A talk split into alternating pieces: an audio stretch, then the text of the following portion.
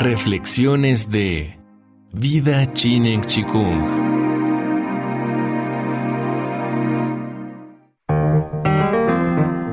Vida Chinen Chikung presenta Permacultura, serie basada en el libro Permacultura, Principios y Senderos más allá de la sustentabilidad, del autor David Holmgren. Principio 2. Capturar y almacenar energía. Recoge el heno mientras brille el sol.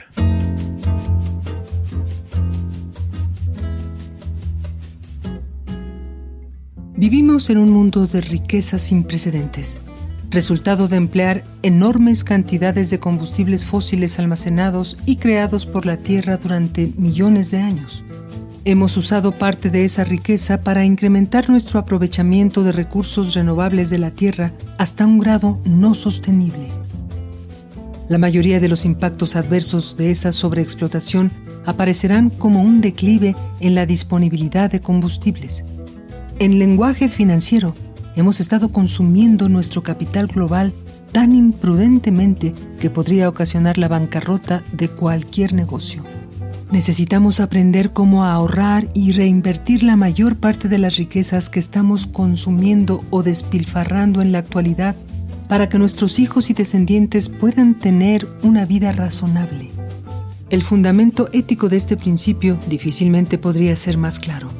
Desafortunadamente, las nociones convencionales de valor, capital, inversión y riqueza no son útiles en esta tarea.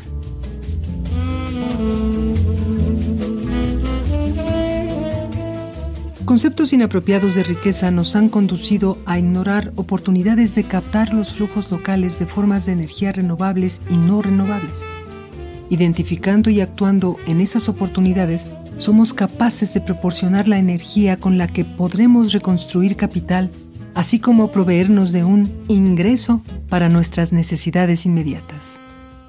Las fuentes de energía incluyen el sol, el viento, los flujos de escorrentía, así como los recursos provenientes de residuos de las actividades agrícolas, industriales y comerciales. Los almacenamientos de valor futuro más importantes incluyen suelo fértil con un alto contenido de humus, sistemas de vegetación perenne, especialmente árboles, producción de alimentos y otras fuentes usuales útiles, almacenamiento de agua y construcciones solares pasivas. La restauración ecológica diseñada es una de las expresiones más comunes del pensamiento ambiental en los países ricos y un elemento válido de diseño permacultural cuando la gente lo considera como parte integrante de estos sistemas. Irónicamente, el abandono progresivo de muchos países rurales marginales en países ricos o en vías de desarrollo debido a la caída del precio de las materias primas y su sustitución por sistemas intensivos en energía fósil y subsidiados, ha creado los modernos desiertos de vida salvaje, a una escala mucho más grande de las restauraciones diseñadas ecológicamente. Este abandono tiene algunos efectos negativos, como el colapso de los sistemas de la gestión tradicional del agua y del control de la erosión, así como el incremento de los incendios arrasadores, pero en otros sitios ha permitido a la naturaleza reconstruir el capital biológico del suelo, los bosques y la vida silvestre sin ninguna inversión en recursos no renovables.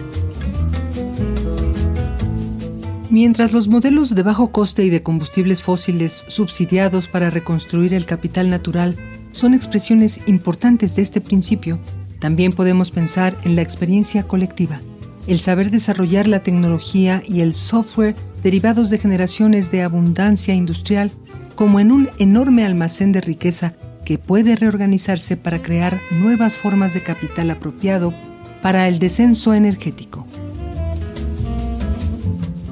Mucho del optimismo acerca de la sustentabilidad está relacionado con la aplicación de la tecnología y la innovación. Las estrategias permaculturales hacen uso de esas oportunidades mientras mantienen un escepticismo saludable basado en la premisa de que la innovación tecnológica es a menudo un caballo de Troya para recrear el problema bajo nuevas formas. Aparte de la necesidad de discriminar el uso de tecnología para construir nuevos recursos de capital, la innovación tecnológica es en sí misma un almacén de riqueza que puede despreciarse progresivamente durante el descenso energético, aunque a un ritmo más lento que los recursos físicos y las infraestructuras. Dice el autor. El proverbio recoge el heno mientras brille el sol nos recuerda que tenemos tiempo limitado para captar y almacenar energía antes que la abundancia estacional o episódica se disipe.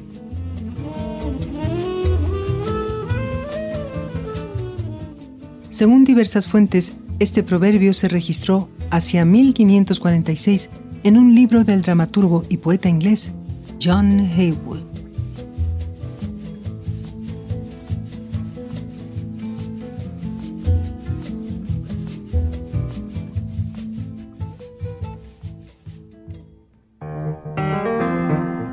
Vida Tzinen Chikung presentó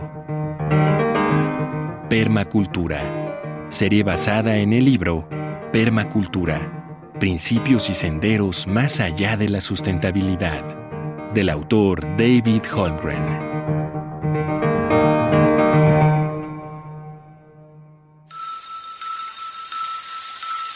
Vida Chinen Chikung Todo es posible.